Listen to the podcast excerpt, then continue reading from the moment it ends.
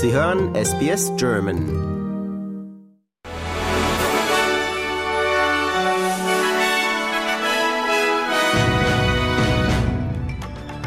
Sie hören den SBS German Newsflash an diesem Donnerstag, den 22. Februar. Mein Name ist Benjamin Kantak.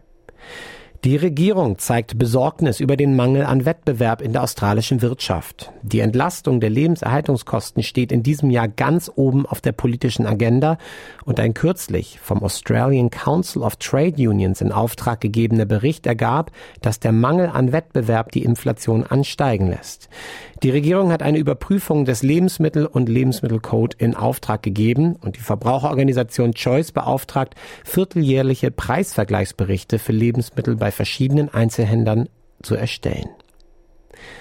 Sieben zusätzliche Standorte in New South Wales wurden als mit Asbest kontaminiert identifiziert, darunter ein Kinderkrankenhaus und eine Feuerwehrwache.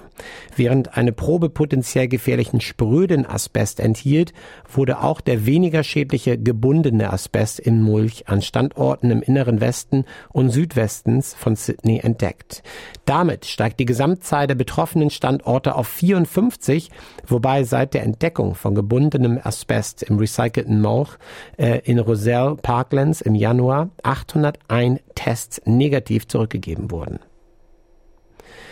Die Spitzenorganisation der Psychiatrie Australiens unterstützt die Einführung einer Klimapflicht auf die Regierung. Der im letzten Jahr von Independent-Senator David Pocock eingebrachte Climate Change Amendment Bill würde Politiker zwingen, die langfristigen Auswirkungen ihrer Entscheidungen auf das Klima und zukünftige Generationen zu berücksichtigen.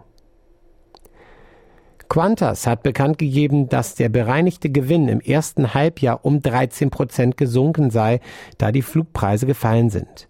Die Fluggesellschaft meldet einen bereinigten Nettogewinn von 1,25 Milliarden Dollar für die sechs Monate bis Dezember, ein Rückgang von 183 Millionen Dollar oder 12,8 Prozent im Vergleich zum Vorjahr.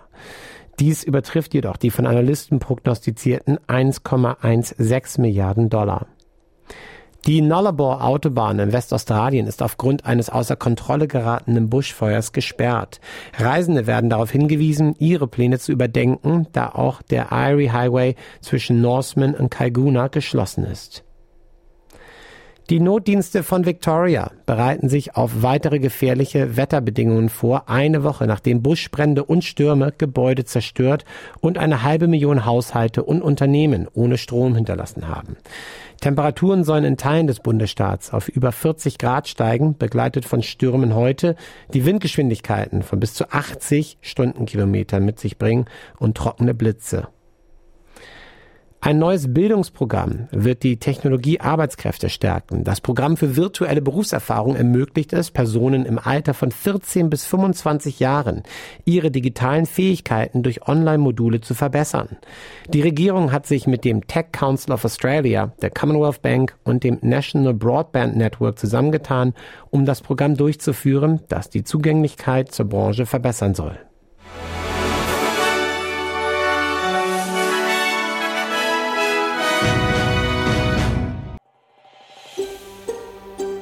Lust auf weitere Interviews und Geschichten? Uns gibt's auf allen großen Podcast-Plattformen wie Apple, Google und Spotify.